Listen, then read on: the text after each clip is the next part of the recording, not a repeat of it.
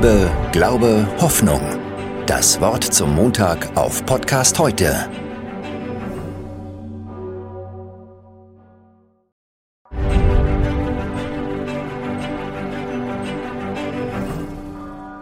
Sonnabend vor 14 Tagen haben die Zahnschmerzen begonnen. Ich konnte mich gar nicht mehr daran erinnern, wie es ist, wenn einem die Schmerzen den Kopf zerspringen lässt.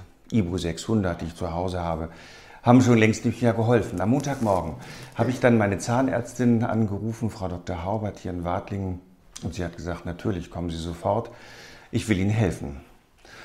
Und dann hat sie meinen Zahn aufgebohrt. Soll ich weiter erzählen? Dann hat sie mit dieser Zahn, mit dieser Pfeile die drei Wurzelkanäle traktiert. Das war nicht schön, aber es hat geholfen.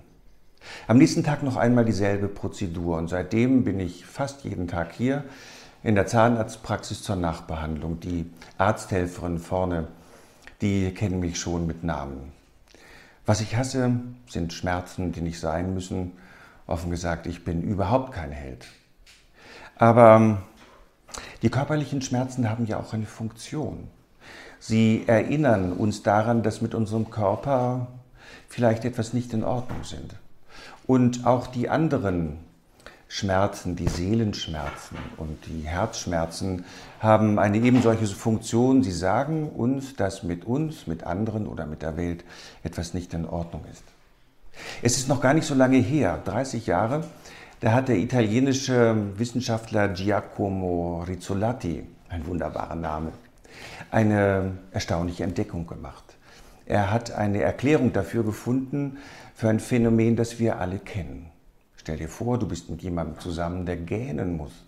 Und obwohl du ganz wach bist, musst du auch gähnen. Oder du gehst durch die Stadt und jemand lächelt dich an und ohne nachzudenken lächelst du zurück. Oder du sitzt im Kino und sitzt einen traurigen Film, siehst einen traurigen Film.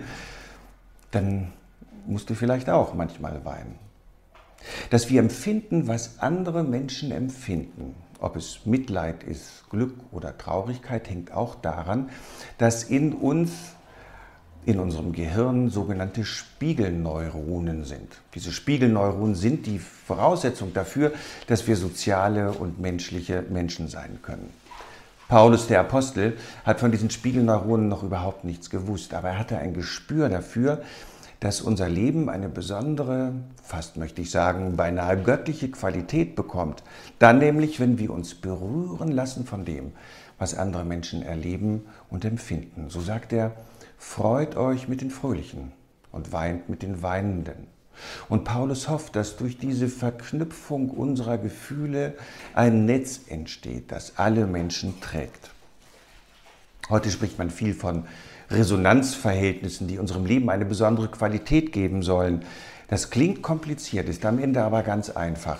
Es geht darum, dass mein Leben, dass dein Leben zum Schwingen kommt, zum Klingen wie die Seite einer Gitarre. Nicht so cool sein, mein Paulus, sondern lass dich berühren durch Musik, durch die Natur, durch Literatur, durch durch Malerei, durch echte Menschen und durch Gottes Worte, die du hören kannst, auch in der Kirche.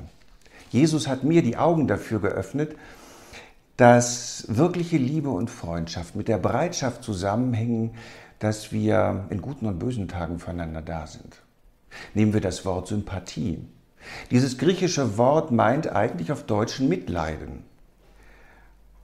Ein Mensch, der mir sympathisch ist, mit dem bin ich bereit, durch dick und dünn zu gehen und womöglich auch mit ihm oder mit ihr Schmerzen zu ertragen.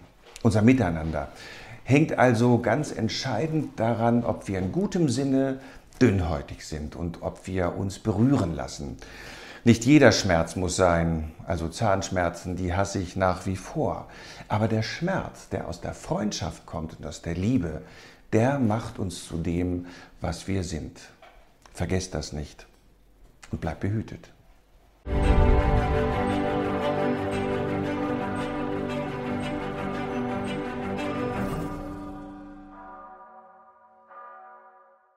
Liebe, Glaube, Hoffnung. Das Wort zum Montag auf Podcast heute